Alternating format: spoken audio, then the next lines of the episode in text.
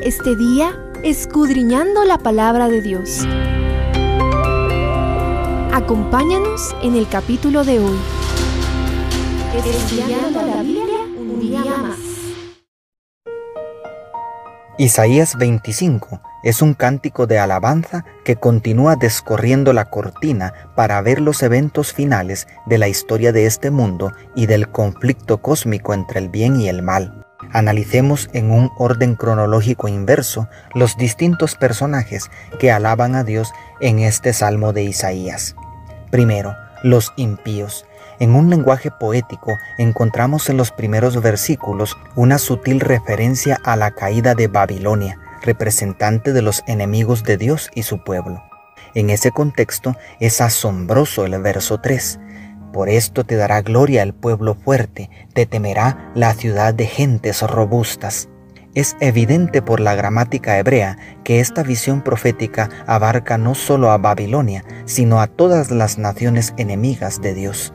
Aquí se describe el momento cuando Satanás y todos sus seguidores caerán de rodillas y alabarán a Dios al finalizar el juicio, porque reconocerán el amor y la justicia divinas que se manifestaron aún para con ellos. Sí, mi amigo, mi amiga, los ateos, los pecadores y hasta el diablo y sus demonios alabarán a Dios al final. Segundo, los redimidos. La mayor parte del capítulo habla del gozo de los redimidos, describiendo el gran banquete de las bodas del Cordero en el verso 6, la destrucción final de la muerte en el 8, el aniquilamiento total y definitivo de las fuerzas del mal en los versículos 10 al 12.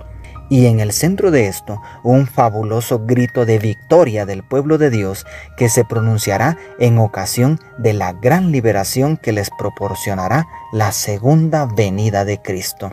Este se encuentra en el verso 9 y se dirá en aquel día, He aquí, este es nuestro Dios, le hemos esperado y nos salvará.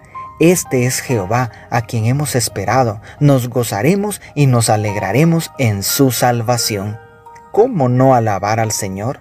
Su pueblo ha soportado el tiempo de angustia, ha sufrido persecuciones y burlas, y justo cuando todo parece perdido, aparece en el cielo la señal del Hijo del Hombre viniendo sobre las nubes.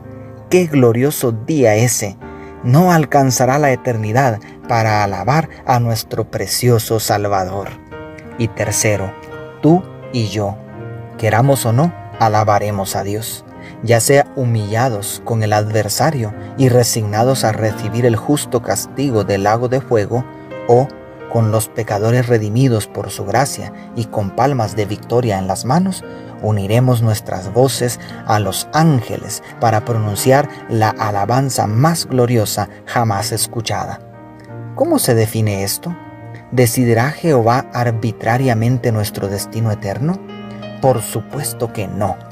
Él nos está concediendo este tiempo de gracia para que elijamos voluntariamente en qué grupo queremos estar. En otras palabras, nuestro destino eterno se define ahora mismo, en el presente.